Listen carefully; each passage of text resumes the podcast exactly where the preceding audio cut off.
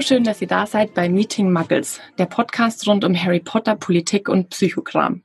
Wir lassen in jeder Folge ein Harry Potter Kapitel aufleben und tauchen durch empathische Gespräche tief in die Zauberwelt und das aktuelle Weltgeschehen ein. In der Hoffnung, unseren Lieblingscharakteren und vielleicht auch unseren Mitmenschen ein bisschen näher zu kommen. Mein Name ist Michaela Zischek und heute sprechen wir über Kapitel 5 in der Winkelgasse unter dem Thema Kapitalismus. Mein heutiger Gast ist die wundervolle Tatjana. Hey, hey! Bevor wir starten, melde ich mich ganz kurz aus dem Hier und Jetzt. Es ist gerade Ende September und ähm, aufgenommen haben wir die Folgen ja alle im März und April. Seitdem ist super viel passiert. J.K. Rowling hat sich mehrfach transphob geäußert und ich kann total gut verstehen, dass äh, viele Menschen deshalb an Harry Potter aktuell zweifeln. Wir waren außerdem super viel zu Hause dieses Jahr und äh, ja, wer weiß, ähm, vielleicht ist es auch bald wieder so. Ich würde deswegen total gerne von euch hören, ob euch die Bücher in dieser schweren Zeit vielleicht eine Hilfe waren, ob euch äh, die Themen, die wir hier im Podcast besprochen haben, auch so nahe gegangen sind, was äh, die Dinge, die wir so erzählt haben und die Geschichten, über die wir gesprochen haben, was die mit eurem Leben zu tun haben und äh, ja, welche Gedanken zu Sicherheit, Erwartung, Identität und Kapitalismus ihr selber habt. Hatte das alles irgendwie auch was mit euch zu tun? Ich würde mich total freuen, wenn ihr eure Gedanken mit mir und anderen HörerInnen teilt. Die übernächste Folge, also die am 11. Dezember, wird eine Sonderfolge, in der ihr zu Wort kommt. Wenn ihr Teil unserer Gemeinschaft sein wollt, dann traut euch und schickt mir eine Sprachnachricht mit euren Gedanken an sprachnachricht at meetingmuggles.de. Einfach mit einer Aufnahme-App aufnehmen und per E-Mail verschicken. Es würde mich sehr, sehr freuen. Und jetzt ganz zum Schluss noch ein Hinweis, dass wir diese und auch die nächste Folge mit Zoom aufgenommen haben und deshalb die Sprachqualität nicht so besonders gut ist. Uh, I'm sorry. Und jetzt geht's weiter mit Folge 5. Viel Spaß. Hallo Tatjana. Hallo Michaela. Hi. Ähm, Tatjana und ich, wir kennen uns aus der Arbeit. Ähm, sie ist, äh, also sie macht Fundraising bei einer gemeinnützigen Organisation in Münster, dem Eine Weltnetz NRW. Und ähm, ursprünglich ist sie Migrationsforscherin. Sie ist auch Hundeliebhaberin und ein so großer Harry Potter-Fan, dass sie sogar ein Tattoo hat davon. und äh, Tatjana gehört zu den Menschen, die man beim ersten Mal treffen sieht und trifft und sofort das Gefühl hat, dass man sich schon immer kennt. Und ähm, ich bin mega froh, dass du heute da bist, Tatjana. Ich bin auch sehr froh. Danke für die Einladung und danke für die nette Vorstellung. Das freut mich. Ich würde jetzt als erstes das Kapitel rekapitulieren lassen für alle Leute, die die Bücher vielleicht schon länger nicht mehr gelesen haben und auch damit wir beide nochmal auf dem Schirm haben, um was es eigentlich geht und stelle mir dazu ganz kurz einen Wecker. Einen Moment. Und los geht's. Im Kapitel 5 ähm, fahren Harry und Hagrid zusammen nach London, um seine Schulsachen zu kaufen. Sie fahren da mit dem Zug hin und Hagrid fällt da schon sehr auf. Sie passieren dann den tropfenden Kessel und alle Leute erkennen Harry, alle möchten ihm die Hand schütteln und äh, wir treffen auch Professor Quirrell, der ganz nervös ist. Äh, sie gehen dann nach Gringotts in die Bank und lernen Griphook kennen. Und Harry sieht das erste Mal, wie reich seine Eltern waren. Aus dem Verlies 719 holen sie ein Paket für Hogwarts ab. Sie kaufen ihm seinen ersten Zauberstab und ähm, wir lernen, dass der Bruder Zauberstab Voldemort gehört hat, der ihm praktisch die Narbe äh, verschafft hat. Wir treffen Malfoy das erste Mal, der sehr herablassend ist. Und Hagrid, ha, jetzt bin ich nicht ganz fertig geworden. Ähm, wenn du möchtest, darfst du es auch nochmal versuchen. Ja, ich glaube, okay, ich versuche noch was zu ergänzen. Okay, ich starte einfach einmal die Uhr. Drei, zwei, eins, los. Genau. Ich finde in dem Kapitel auch noch entscheidend, dass er ähm, lernt, was Quidditch ist. Quidditch ist der Zauberersport der verglichen wird mit Fußball in der Muggelwelt und das finde ich auch einen sehr schönen Vergleich. Außerdem geht Harry Potter auch äh, zu Mr. Ollivander, um seinen Zauberstab zu kaufen und das ist natürlich ein sehr entscheidender Moment. und lernt da auch schon, dass er quasi einen ganz besonderen Zauberstab hat, nämlich den, der quasi der Bruder ist von dem Zauberstab, der ihm die Blitzname verpasst hat und der Voldemort gehörte. Genau. Und insgesamt ist Harry ganz aufgeregt, während er in der Winkelgasse ist und dort ganz viele neue Sachen entdeckt, die er vorher nicht kannte. Ja. Das ist das, was ich noch ergänzen würde zu dem Kapitel. Jetzt haben wir noch ein bisschen mehr erfahren. Wichtig ähm, finde ich eigentlich auch noch, dass Hagrid Harry Hedwig schenkt, was ich so schön finde. Stimmt. Harry, Harry, ich habe für dieses Kapitel äh, das Thema Kapitalismus ausgesucht und das ist ja ein sehr, sehr großes Thema. Kapitalismus ist eine Wirtschafts- und Gesellschaftsordnung, die auf der Anhäufung von Privateigentum beziehungsweise Kapital beruht und darauf, dass der Markt alles regeln wird. Kapitalismus beruht auf dem Streben nach Gewinn und äh, Profitmaximierung. Er zwingt die Menschen zu Lohnarbeit und eigentlich beruht er auch auf Ausbeutung von Mensch und Natur, weil ja Menschen und äh, Ressourcen im Kapitalismus eine Ware sind. Und äh, was gibt's noch zu sagen? Hm, ja, vielleicht, dass Kapitalismus ähm, zu großer Ungleichheit führt, äh, weil eben die einen so viel verdienen und äh, besitzen im Vergleich zu den anderen, die eben ihre Arbeit anbieten. Zumindest dann, wenn der Staat nicht korrigierend eingreift. Hast du noch was zu ergänzen, Tatjana? Nee, ich denke, du hast das Wichtigste gesagt. Okay. Genau. Und warum habe ich dieses äh, Thema ausgesucht? Hm. Ich habe so ein bisschen den Eindruck, dass Harry, ähm, also der, der außer Hagrid ja von der Zaubererwelt noch nichts weiß. Also er hat nur diesen Brief und äh, und Hagrid kennengelernt bisher und ähm, die Einführung in die Zaubererwelt passiert eben in der Winkelgasse und damit auch eben in dieser ganzen Konsumwelt. Und ich habe überlegt, ähm, wann, ähm, also ob es so einen Moment gab in meinem Leben, ähm, wo ich das erste Mal verstanden habe, dass Geld und Besitz wichtig ist und Ungleichheit schafft. Und bei mir war das ich glaube, vergleichsweise spät. Also ich glaube, dass es ganz, ganz viele Kinder gibt, die so ähm, stark mit dem Thema äh, aufwachsen, weil ihre Eltern viele Geldsorgen haben, so dass das wahrscheinlich auch schon sehr früh passiert. Meine Eltern sind aber, also ich komme aus so einer ähm, ganz stabilen Mittelstandsfamilie. Meine Mama ist Industriekauffrau und mein Papa ist Beamter. Und wir hatten jetzt äh, nie super viel Geld, aber wir waren halt jedes Jahr in Italien beim Campen im Urlaub und äh, ich dürfte beim Sportverein sein und so. Also mir hat's eigentlich an, oder nicht eigentlich, sondern mir hat's an materiellen Dingen nicht äh, an irgendwas gefehlt. Und ich erinnere mich aber daran, dass ich aufs Gymnasium gekommen bin und da Kinder waren, die eben ganz ähm, aus ganz anderen Verhältnissen kamen, ähm, die in Hawaii im Urlaub waren und die Mädchen da durften äh, in eine Bastelwerkstatt gehen, äh, um sich da kreativ auszutoben.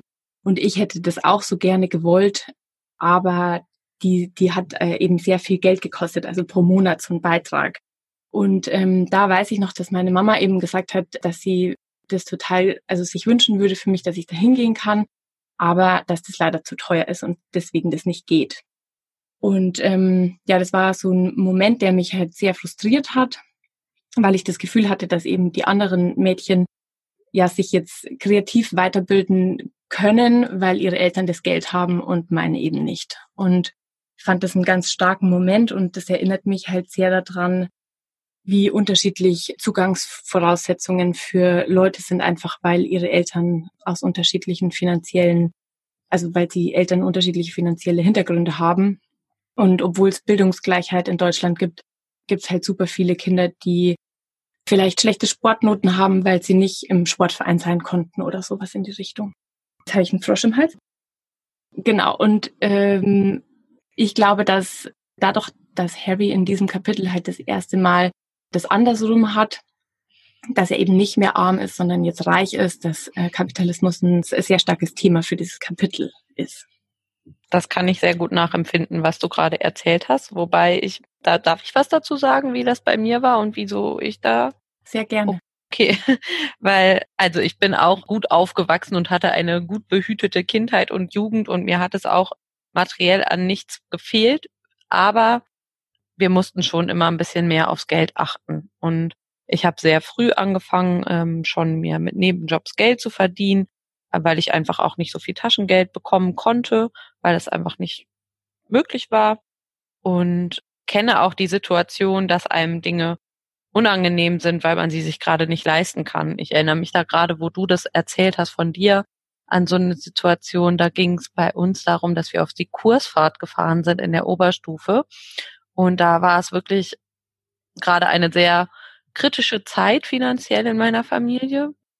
Und ich hatte nicht das Geld, was man dafür aufbringen musste, um dort mitzufahren und hätte, konnte es mir einfach nicht leisten. Und war dann schon kurz davor zu überlegen, sag ich ab, sag ich nicht ab, bis mir meine Freundin aber empfohlen haben, mich doch an den Förderverein der Schule zu wenden. Das habe ich dann auch gemacht. Das war mir aber mega peinlich, meine mhm. Lehrerin davon zu erzählen, zu sagen, Entschuldigung, ich kann mir das nicht leisten, das Geld aufzubringen und wenn ich keine Unterstützung bekomme, kann ich nicht mitfahren. So, die hat das anonym weitergegeben und ähm, ich habe da die Unterstützung bekommen und war dann auch mega glücklich, dass ich mich dann auch quasi getraut habe, das zuzugeben, aber weiß eben noch, dass es mir sehr unangenehm war. Ja. Ähm, von daher kann ich das gut nachempfinden und finde, dass Harry jetzt endlich mal in diesem Kapitel oder das erste Mal in seinem Leben eigentlich auf der anderen Seite steht, vorher immer nicht viel gehabt zu haben und jetzt quasi plötzlich über Nacht reich geworden ist. Ähm, mhm.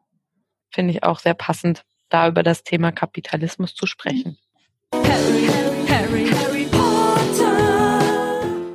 Also das spricht das jetzt schon total gut an. Die erste Stelle, an der ich das Thema auch im Text gesehen habe, als er zu Hagrid sagt, dass er kein Geld hat und Hagrid sagt zu ihm, mach dir keine Gedanken.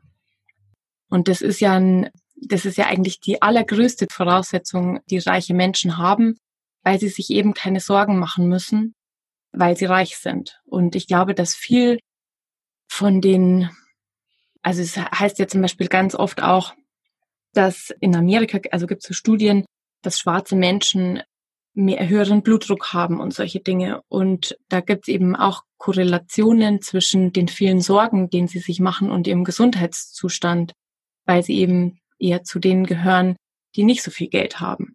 Und das fand ich an dieser Stelle total stark, dass Hagrid sagt, mach dir keine Gedanken und das muss halt in Harry auch erstmal reinsickern, dieses, ja, ich habe Geld und ich kann mir jetzt alles leisten. Ja, und er versteht es ja auch erstmal überhaupt nicht. Ne? Das Erste, was er darauf sagt, ist, dass doch das Haus zerstört wurde und fragt sich, wo er denn dann überhaupt das Geld herhaben sollte, hm. ähm, dass Hagrid da anspricht und kann das irgendwie, glaube ich, so gar nicht richtig fassen, dass das jetzt tatsächlich der Fall ist, dass seine Eltern ähm, ihm was hinterlassen haben. Ja, und dann auch gleich, äh, hä, die würden doch ihr Geld nicht im Haus liegen lassen. Ja. Das sind auch so Tipps, genau. die die Reichen kennen, wo man denn sein Geld eigentlich lagert. Nicht so wie Oma, die es noch in der Matratze versteckt hat früher. ja, genau, das meine ich. Nee, man muss es halt anlegen, damit es mehr wird. Ja. Wo hast du denn äh, Kapitalismus gesehen, Tatjana? Ja, eigentlich genau ähm, kurz nach dieser Stelle, wo äh, Harry erfährt von Hagrid, dass er Geld hat und dass das Geld natürlich nicht im Haus liegt, sondern bei Gringotts in der Zaubererbank. Und da erzählt Hagrid, dass Gringotts von den Kobolden geführt wird. Und da ist mir eine Stelle dann aufgefallen, wo er sagt, leg dich nicht mit den Kobolden an. Und Gringotts ist der sicherste Ort der Welt.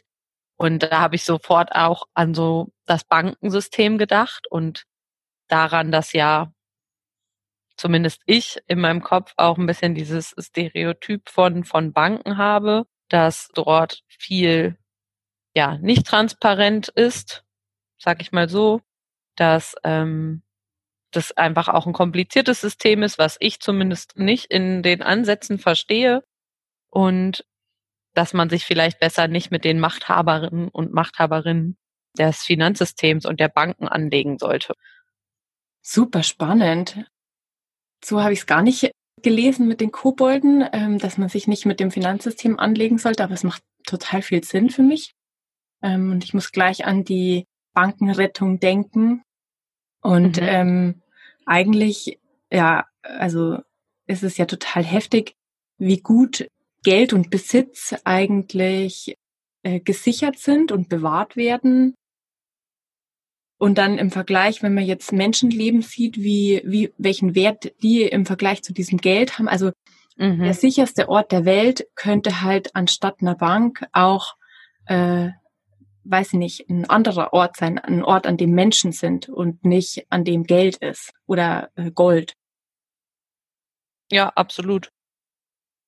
So habe ich da noch gar nicht drüber nachgedacht. Also es ähm, ist schon krass, dass auch in der Zaubererwelt ja das Gold so behütet wird. Ich finde es überhaupt ähm, verrückt, dass es in der Zaubererwelt Geld gibt. Weil eigentlich sollte man ja meinen, okay, die können zaubern, die können sich ja theoretisch alles herbeizaubern, was sie möchten. Also prinzipiell macht es irgendwie gar nicht so richtig viel Sinn, dass es dort überhaupt sowas gibt wie Geld und Gold oder wie Zauberer, die mehr haben oder die weniger haben. Also da ist es ja quasi eigentlich das kapitalistische System, was wir in unserer realen Welt haben, irgendwie eins zu eins da rein interpretiert oder da reingesetzt worden. Obwohl es sich von meiner Logik her, wenn ich mir vorstellen könnte, ich könnte zaubern, total ausschließt. Warum ja. braucht man da noch Geld? Eigentlich sind, heißt es auch, dass die Zauberer, ähm, also ich weiß immer nicht, Zauberer ist ja eigentlich nicht gegendert, die Zauber- und Hexenwelt. Äh, würde ich Stimmt. Sagen, dass die auch so wenig äh, Visionen haben weil wenn ich jetzt genau, wie du sagst, zaubern könnte, dann würde ich mir natürlich die beste und schönste Welt schaffen, die es so gibt. Und dass dann solche Zwänge wie Kapitalismus auch in so einer Welt herrschen, heißt ja auch, dass sie keine Vision davon haben, wie eine gute Welt aussehen könnte. Ja, genau. Das altbekannte System der Realwelt ähm, natürlich logisch sein muss, dass es das auch in der Zaubererwelt gibt. Mhm. So und das erschließt sich für mich nicht in meiner Logik. Weil wie gesagt, wenn ich jetzt sage, ich will mir irgendwas Materielles herbeizaubern oder ich habe materielle Wünsche, dann zauber ich die mir halt. Ja, es gibt doch irgendwo mal so eine Erklärung, dass wie so eine wie so eine Zauberregel, dass aus nichts plötzlich irgendwas entstehen kann und trotzdem müsste ja nicht der Gegenwert von Dingen Geld sein. Ja. Also dass man wirklich einkaufen gehen muss, ist schon äh, verrückt. Ja. Apropos Einkaufen, äh, das ist dann ja auch irgendwie das große Thema dieser, dieses Kapitels, dass sie äh, eben super viele Sachen einkaufen und Harry ja das erste Mal in so einer äh, Wizarding Shopping Mall äh, sich befindet. Mhm.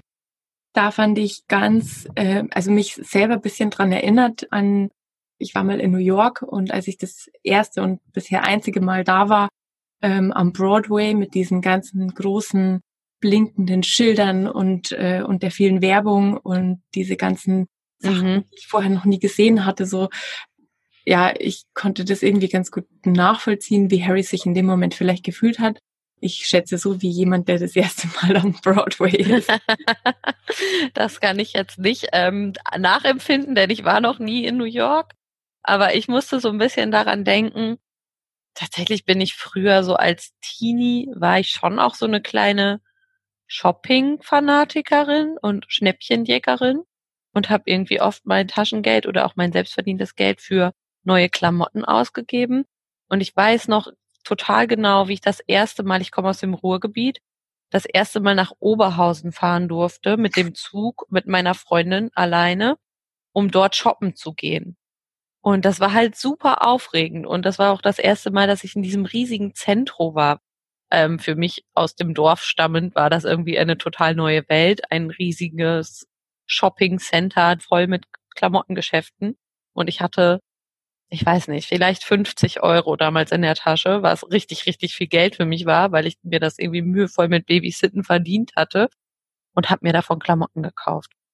Und so ein bisschen musste ich daran denken, wie ich mich, also wie Harry sich hier in der Winkelgasse gefühlt hat oder möglicherweise ähm, irgendwie kam mir da das Bild auf, wie ich damals das erste Mal in die Shopping Mall gefahren bin. Und ja. war es bei dir auch so, dass du dann gleich völlig durchgedreht bist? Total. Ich habe mein Geld komplett ausgegeben, natürlich, und war äh, auch sehr hin und her überlegt, beziehungsweise Damals war immer meine Taktik, ich muss immer erst durch alle Geschäfte laufen, die ich interessant finde, um zu gucken, was es gibt, um mich dann am Ende zu entscheiden, was ich kaufe. Oh, das ist aber schon sehr vernünftig. Ja, ja, das war schon ein bisschen vernünftig. Ähm, aber ich musste ja auch ein bisschen achten. Ich hatte ja nicht ganz so viel Geld oder konnte ja nicht einfach alles kaufen, was ich wollte. Ähm, deswegen musste ich natürlich genau abwägen, was ich am liebsten wollte. Und das konnte ich ja erst entscheiden, wenn ich alles gesehen hatte. Ach, so. das ist echt süß. Ich glaube, für meine Mutter, also ich glaube, die war froh, als ich dann endlich so alt war, dass ich alleine in die Stadt gehen konnte zum Shoppen, weil vorher muss das die Hölle für die gewesen sein, quer durch die ganze Stadt zu rennen, jedes Geschäft. Ich habe auch immer gerechnet, was ist das größte Schnäppchen. Aber tatsächlich sehr vernünftig, weil du hast halt nicht einfach rausgehauen, sondern tatsächlich überlegt, was kann ich mir leisten. Also ich meine, du hast dann trotzdem am Ende dein ganzes Geld ausgegeben, aber du hast zumindest jetzt, es hört sich so an, nicht den größten Quatsch gekauft. Äh, so wie Harry, der ja völlig in den Größenwahn verfällt äh, und ja, am liebsten einen Kessel aus purem Gold kaufen möchte und nicht genug kriegen kann, weil er das erste Mal äh, was hat, was er ausgeben kann.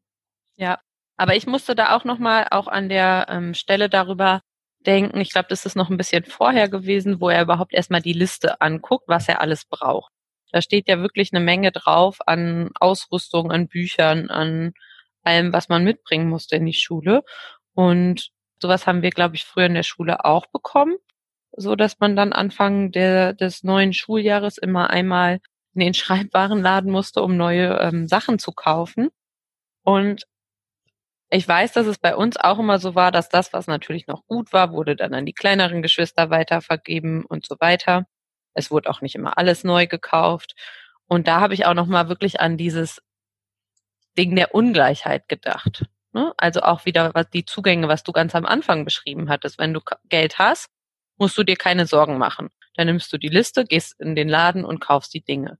Ja. Wenn du aber vielleicht kein, nicht so viel Geld hast oder ja eben aus sozial schwächeren Verhältnissen kommst, kannst du das einfach nicht machen. Und damit wird quasi so eine Ungleichheit ja auch wieder reproduziert, ne? Von Kindern und Jugendlichen, die die Dinge haben, die die Dinge alle in neu und in schön haben und anderen Kindern, die vielleicht abgetragenere Dinge benutzen oder gar nicht erst alles überhaupt bekommen können. Ja, genau. Auf jeden Fall. Ich fand es auch in dieser Liste einfach sehr bezeichnend, dass es heißt, äh, jeder Schüler, also nur die Schüler, nicht die Schülerinnen, sollen je ein Exemplar dieser Bücher besitzen. Ja. Also warum gibt's nicht einen Hinweis, irgendwie so ein Sternchen mit drunter? Und übrigens, ähm, bei eBay Zauberer Kleinanzeigen gibt's diese Bücher auch in günstig gebraucht. Das wäre doch mal was. Das fehlt ja da total. eBay Kleinanzeigen, ja, das wäre gut. Wieso gibt's nicht einfach, es gibt auch eine riesige Bibliothek in Hogwarts. Wieso gibt's nicht da einfach für die Schülerinnen und Schüler die Möglichkeit, Bücher zu leihen, ja. die man dann am Ende des Schuljahres wieder zurückgibt. Ja, so. auf jeden Fall. Also die tragen ja ihre, die sind ja noch so klein, die tragen ihre Zauberumhänge ja auch nur äh, ein Jahr. Man könnte doch sagen, ähm, neben der Bibliothek gibt's noch einen, irgendwie einen kleinen Second-Hand-Laden, wo dann diese Dinge halt äh, weiterverkauft werden. Und dann hat's nicht so was von Stigma. Also Ron ja. muss das ja auch machen. Also er muss ja die Sachen anziehen von seinen Brüdern. Aber wenn es einen Hinweis darauf gibt, und übrigens, es gibt auch noch die Möglichkeit, das nicht neu zu kaufen, sondern gebraucht, dann hat es halt vielleicht auch schon gar nicht mehr sowas von so einem, ja, als wäre das jetzt irgendwie was Schlimmes. Also so wie du das jetzt vorher auch beschrieben hast ähm, von deiner Klassenfahrt, da gab es zumindest dieses System schon, aber du musstest erst davon hören und dann dich darum kümmern. Wenn das genau. schon in dem Brief in der Einladung steht. Und übrigens, wenn wenn Sie Unterstützung brauchen, dann finden Sie die hier und da. So. Ja. Und das ist ja sehr bezeichnend, dass es das, also zumindest hier ist es ja nicht in, in keinster Weise erwähnt. Das wird nur daran erinnert, dass man keinen Besen besitzen darf. Also Besitz hat dann auch irgendwann ein Ende. Ne? Mhm. Ja, nee, das ist ähm, verrückt. Also das ist eben so ein bisschen das, was so schade ist eigentlich, wenn man eigentlich ja so eine neue Welt kreiert, weil ich liebe natürlich das ganze Harry Potter-Universum. Aber trotzdem, wenn man sich so nähergehend damit befasst, ist es ja schon die Frage, wieso die Zaubererwelt und Hexinnenwelt nicht einfach auch ein bisschen idealistischer ist als unsere reale Welt. Natürlich können die zaubern, das können wir nicht, aber vom System her ist es ja trotzdem ähnlich aufgebaut. So, es gibt die reichen und die weniger reichen Zaubererfamilien. Es gibt irgendwie super viel Ungleichheit und so weiter. Und da hätte man zumindest an dem Punkt, was das kapitalistische Grundsystem betrifft, es definitiv idealisieren können und da sowas, wie du vorhin schon mal sagtest, Visionäres eigentlich reinbauen können von Tauschsystem, von Leitsystem und so weiter. Ja, die Zaubererwelt ist auch nicht besser als unsere, ist vielleicht aber auch das Learning. ja, das stimmt vielleicht. Also als wir gerade bei dieser Liste waren, mhm. habe ich auch noch dran gedacht, dass äh, Hagrid zu Harry ja auch noch sagt, dass er den besten Zauberstab bräuchte.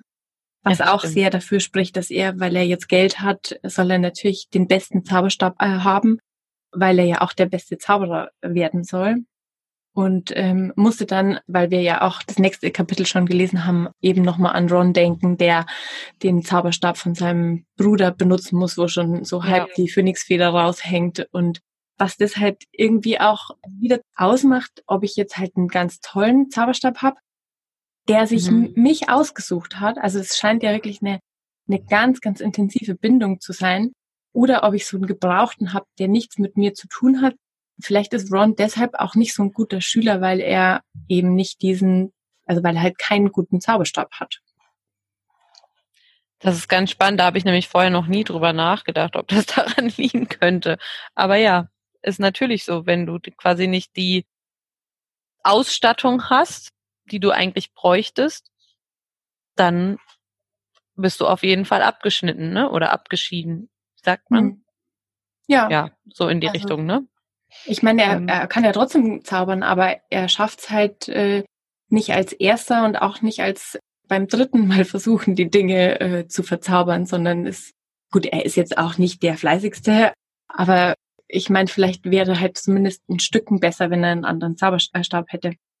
Was mir auch noch aufgefallen ist, Tatjana, wenn wir gerade bei Zauberstäben sind, was mir noch nie aufgefallen ist vorher, äh, das gehört jetzt vielleicht gar nicht so zu Kapitalismus, I don't know, aber dass der Ollivander beschreibt äh, Lillys Zauberstab unter anderem als, als hübsch und den Zauberstab von James als kraftvoll. Oder das, es fällt das Wort Kraft. Und das fand ich mhm. krass. Ist mir das erste Mal überhaupt aufgefallen, diese Dinge in Kategorien einzuordnen nach Gender-Kategorien. Also Lillys Zauberstab ist hübsch und der von James hat Kraft. Fand ich irgendwie total blöd. Krass, ja, tatsächlich habe ich es wahrscheinlich einfach überlesen, weil ich irgendwo in meinen Kapitalismusaugen äh, dieses Kapitel jetzt nochmal gelesen hatte.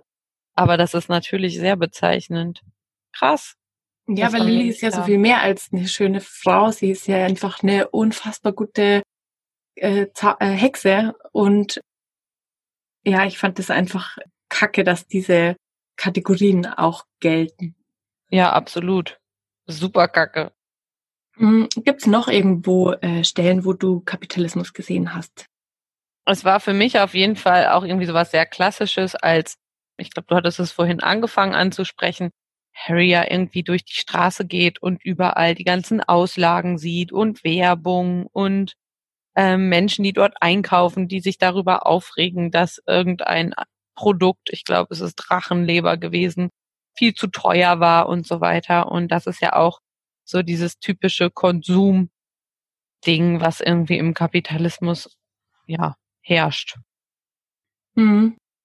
Ja, ich habe mich da auch gefragt, wer bestimmt, was wie viel wert ist. Da scheint ja die, die Nachfrage, die Dinge zu regeln. Also mhm. ich, ich glaube, es gab so zwei Stellen, wo Dinge verglichen wurden. Irgendwo war der Unterschied zwischen irgendwas mit Elfen Bein oder irgendwas mit, mit Einhörnern oder so war halt super teuer und irgendwas anderes war total günstig im Vergleich.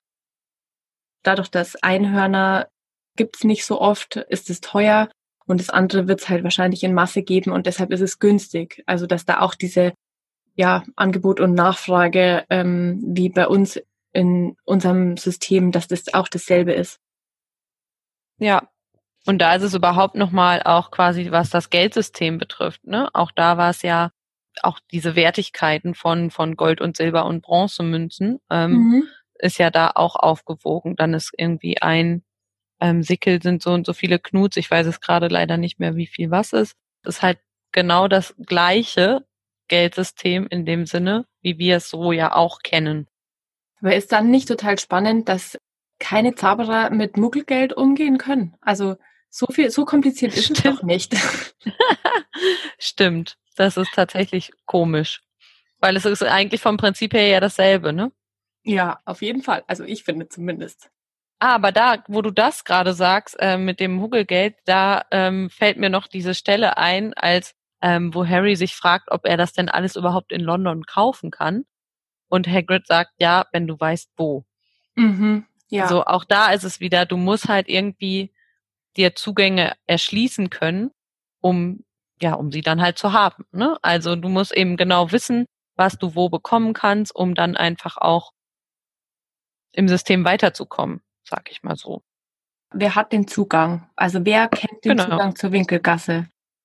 Wie ist es mit den Kindern, die aus Muggelfamilien sind? Also steht bei denen im Brief dann doch noch drin, übrigens zur Winkelgasse kommen sie so und so. Beim Zugang zur Winkelgasse muss ich auch noch an Hagrid denken, weil er ja eigentlich seinen Zauberstab hätte vernichten sollen. Also sagt ja. der Ollivander auch, also ich hoffe, sie benutzen den nicht noch. Und der Zauberstab, der gibt einem ja den Zugang in die Winkelgasse. Also man muss diese Mauer auf eine bestimmte Art und Weise antippen, um dann reinzukommen. Mhm. Wenn er jetzt seinen Zauberstab tatsächlich weggeworfen hätte, wie würde Hagrid dann in die Winkelgasse kommen? Also er kennt dann praktisch schon, also er hat den Zugang schon gehabt, aber die Privilegien des Zaubererseins sind ihm ja weggenommen worden.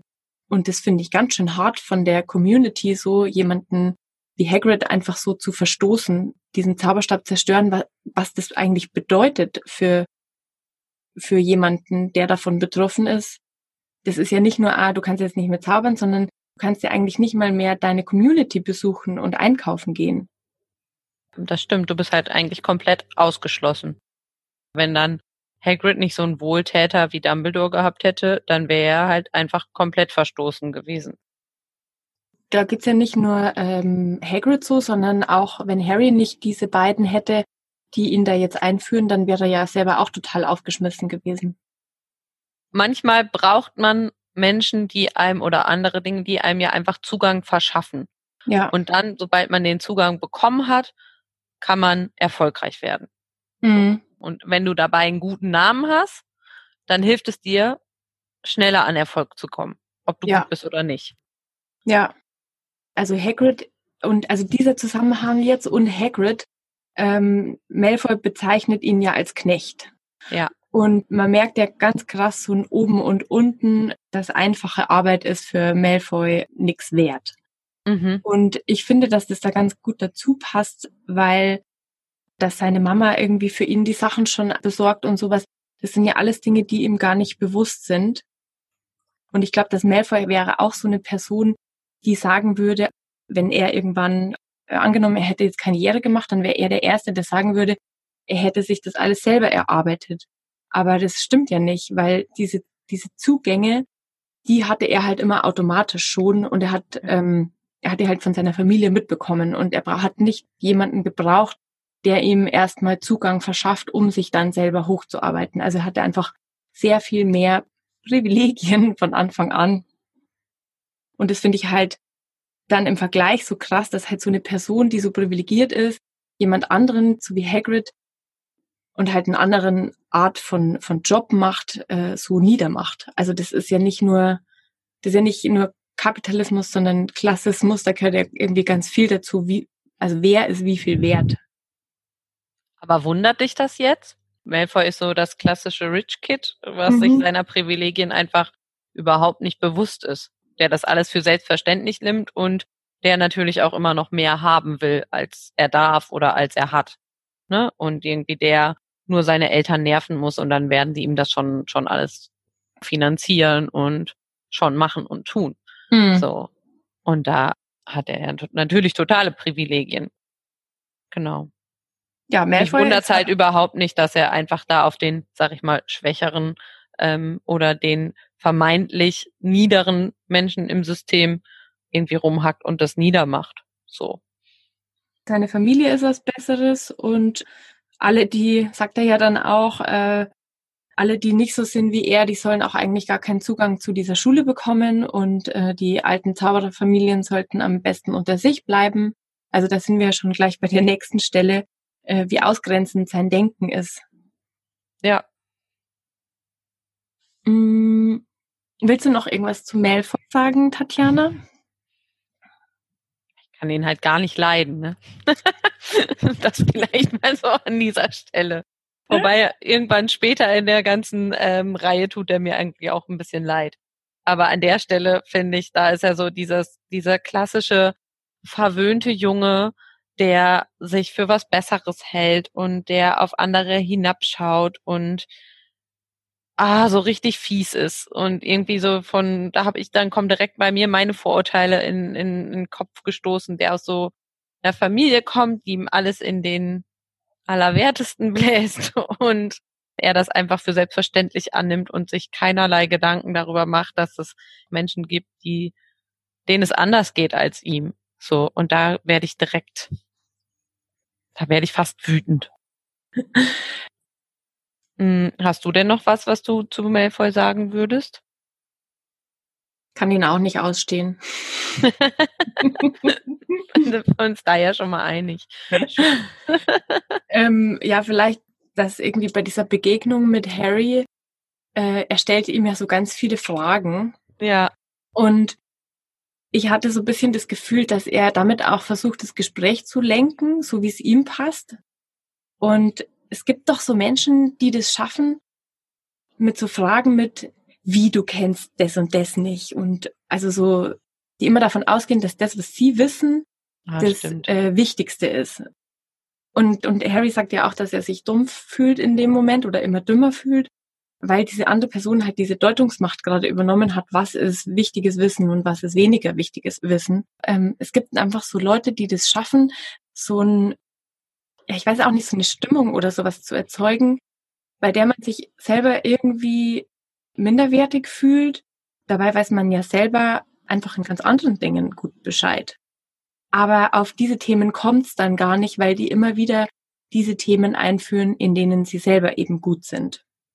Ja, ich weiß genau, was du meinst. Und es sind dann oft gar nicht Menschen, die man irgendwie blöd findet oder so. Ich finde das, also ich kenne das auch von Menschen aus meinem Umfeld, die ich total gerne habe, die einfach in einer Sache ultra gut sind oder einfach unfassbar viel Wissen haben. Und wenn man sich mit denen unterhält, die so daherplaudern und Namen fallen lassen von Menschen, äh, als ob das total klar ist, dass man die auf jeden Fall kennt. Aber wenn man sich nicht mit dieser Thematik so intensiv befasst, sind das absolut fremde Namen, also die man noch nie gehört hat. Und das macht dieses, mhm, mhm, ah ja, ja, genau, kenne ich, mhm, obwohl man eigentlich denkt, nee, ich weiß überhaupt nicht, wovon du redest. Also in der Arbeit ist es tatsächlich natürlich auch so eine Sache, wenn du da neu bist. Also da erinnere ich mich gerade daran, als ich neu war und mit so Abkürzungen umhergeworfen wird, ist es ja auch ein absolutes Zugangsding. Also entweder kennst du die Abkürzung schnell und kannst mitreden oder du kennst sie nicht und dann bist du raus. Ja, wobei ich sagen muss, dass ich da ganz froh bin, dass es bei uns auf der Arbeit ja dann doch nicht so ist, dass man dann gleich raus ist, sondern dass es dann ja so tolle Menschen gibt, die einen die Dinge nochmal erklären oder es auch irgendwie schon Tutorials gibt. Also es ist im Vergleich zu anderen Branchen oder so ja dann nicht so, dass so, ah, die checkt's nicht und du bist jetzt raus. Ja, aber es ist schon so, dass man sagen. natürlich erstmal ja. so einen kleinen, ja, eine Startschwierigkeit dann hat, wenn man vielleicht nicht im Studium schon aufgewachsen ist mit diesen Begriffen oder nicht die richtigen Leute kannte vorher. Ja, man fühlt sich dann ein bisschen so wie Harry, der im Gespräch mit Malfoy ist und ähm, sich immer dümmer fühlt. Oder zumindest erinnere ich mich daran bei mir, als es so war und ich das erste Mal in irgendeiner größeren Runde saß und ich habe mich einfach so doof gefühlt und dachte, oh Gott, ich weiß gar nichts, wie soll ich denn hier jemals bestehen? Das hat sich natürlich zum Glück geändert, aber so in dieser ersten Situation damals habe ich mich ähnlich gefühlt wie Harry im Gespräch mit Malfoy. Nur, dass die Person, die mit mir gesprochen hat, netter war als Malfoy. Aber ich habe noch eine andere Stelle. Schieß los. Und zwar an der Stelle bei Gringotts oder als sie quasi Gringotts betreten. Und da steht ja sozusagen ein Gedicht über der Tür. Und da gab's den Vers, wer der Sünde Gier will dienen und will nehmen, nicht verdienen, der wird voller Pein verlieren. Und da fand ich dieses klassische Nehmen und nicht verdienen, ähm, was ja auch eigentlich irgendwie so für den Kapitalismus widerspricht, dass man sich sein Lohn und Brot, sein Geld oder was auch immer auf jeden Fall mit einer Gegenleistung verdienen muss und es nicht einfach bekommen kann. Ja, dass man sogar dafür bestraft wird, in dem Fall, wenn, wenn man sich's nicht verdient hat, sondern einfach nehmen möchte. Genau, was einem vielleicht nicht zusteht. Genau. Ja, wobei wer bestimmt, was einem zusteht und was nicht. Ich weiß, wir beide haben da ein anderes Verständnis von, was, also außerhalb dieses Leistungsgedankens Menschen vielleicht zustehen würde, äh, wenn wir jetzt irgendwie über ein Grundeinkommen zum Beispiel sprechen ja. oder so, dass unsere Weltsicht äh, eine ganz andere ist. Ja, absolut. Aber ich finde es in dem Fall ist es eben so bezeichnend oder so ein quasi so eine starke Parallele ne, zu, zu unserer realen Welt. Also du musst dir halt schon eben dein Kapital verdienen und dafür musst du irgendwas leisten. Und ja. in unserem Fall ist es da, ist es Arbeit und da ist es natürlich, wie du sagst, wer bestimmt, welche Arbeit wie bezahlt wird oder welche Arbeit wie viel Wert hat.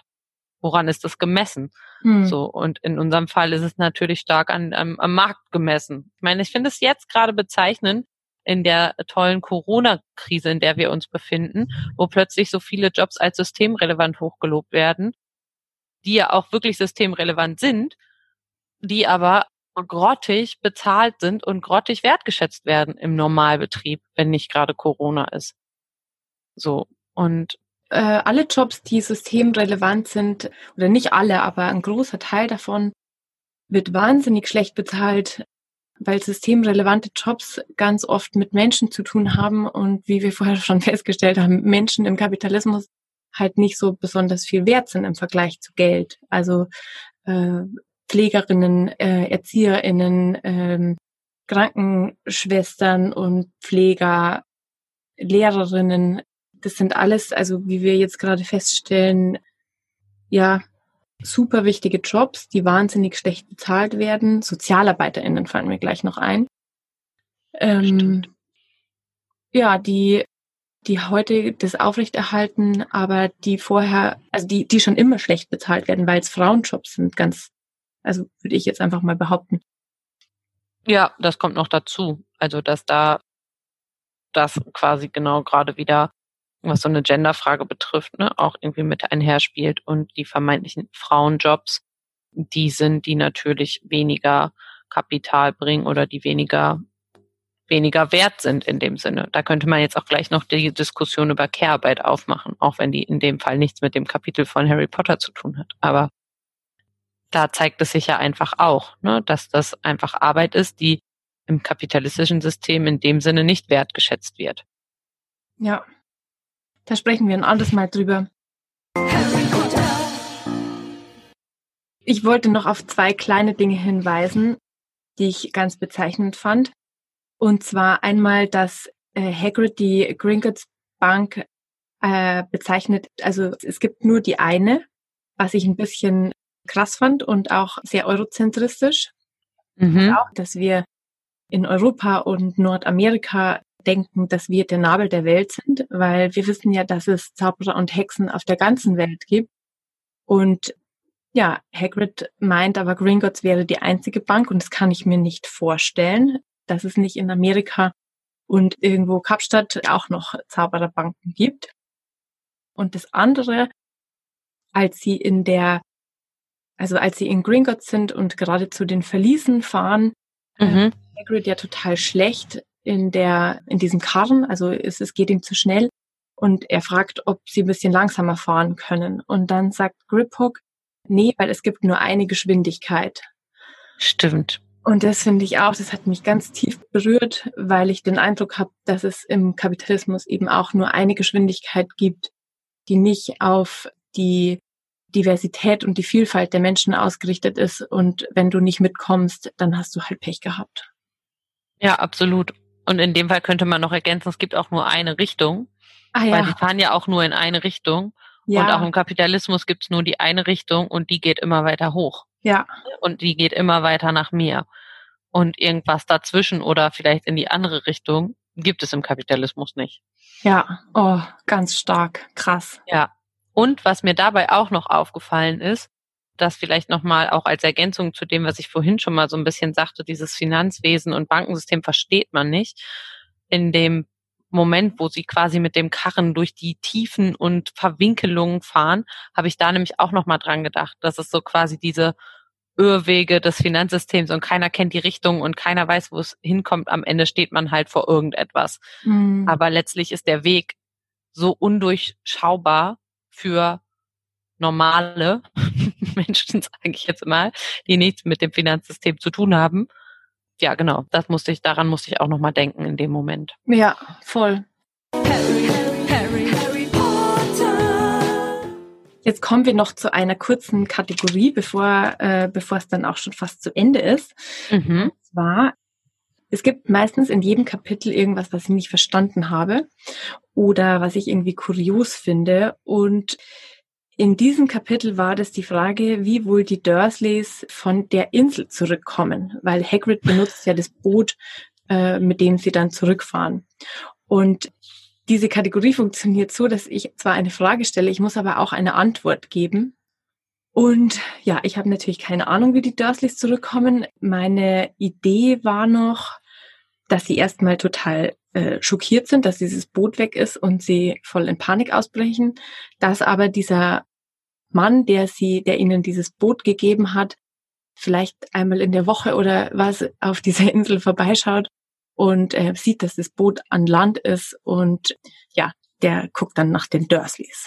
Das war jetzt meine kurze Erklärung, aber ich bin noch nicht ganz zufrieden damit. Vielleicht hast du auch eine Idee, Tatjana. Das ist eine wirklich gute Frage. Habe ich mir tatsächlich auch noch nie Gedanken drüber gemacht, wie die es eigentlich geschafft haben, da wieder wegzukommen.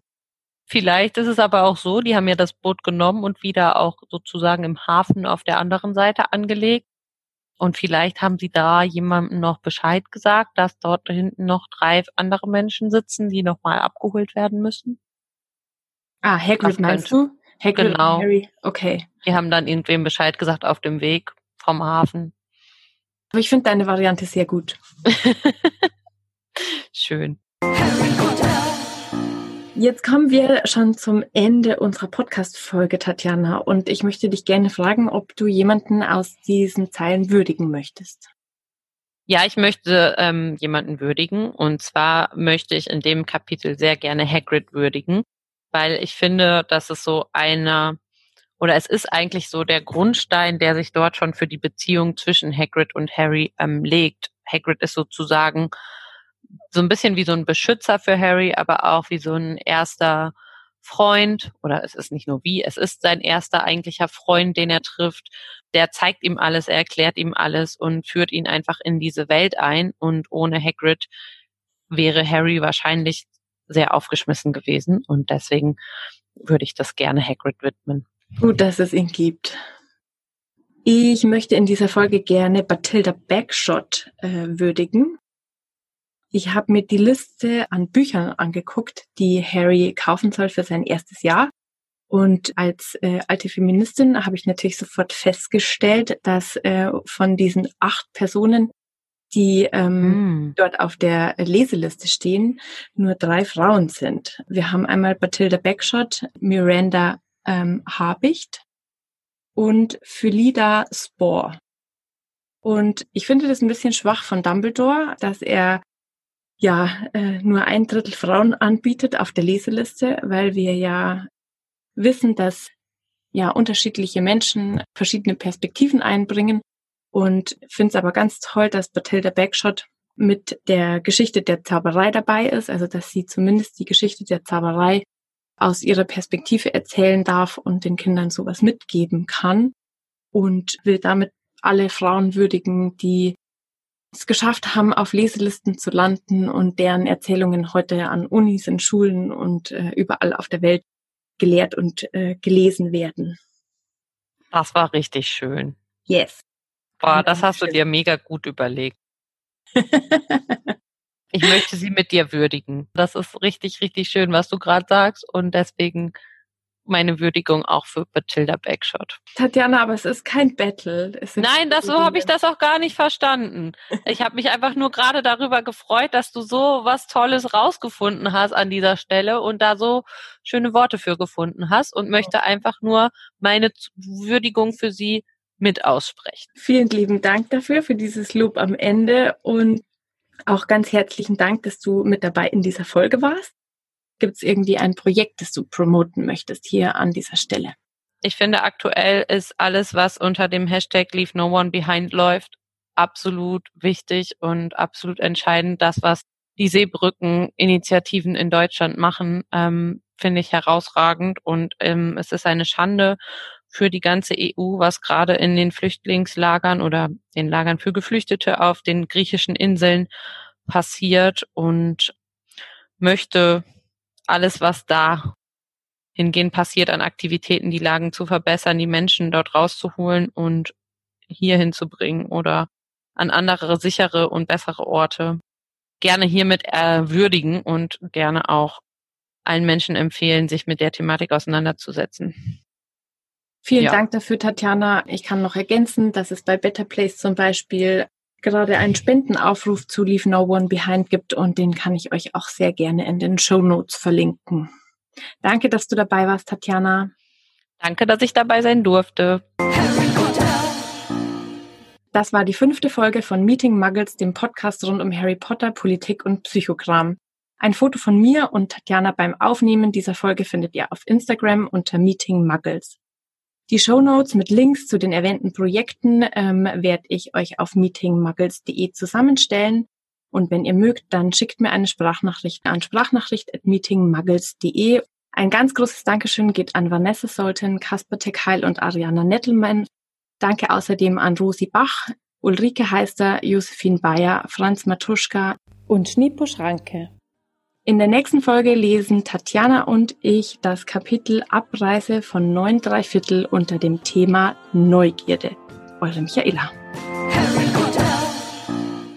Das war's.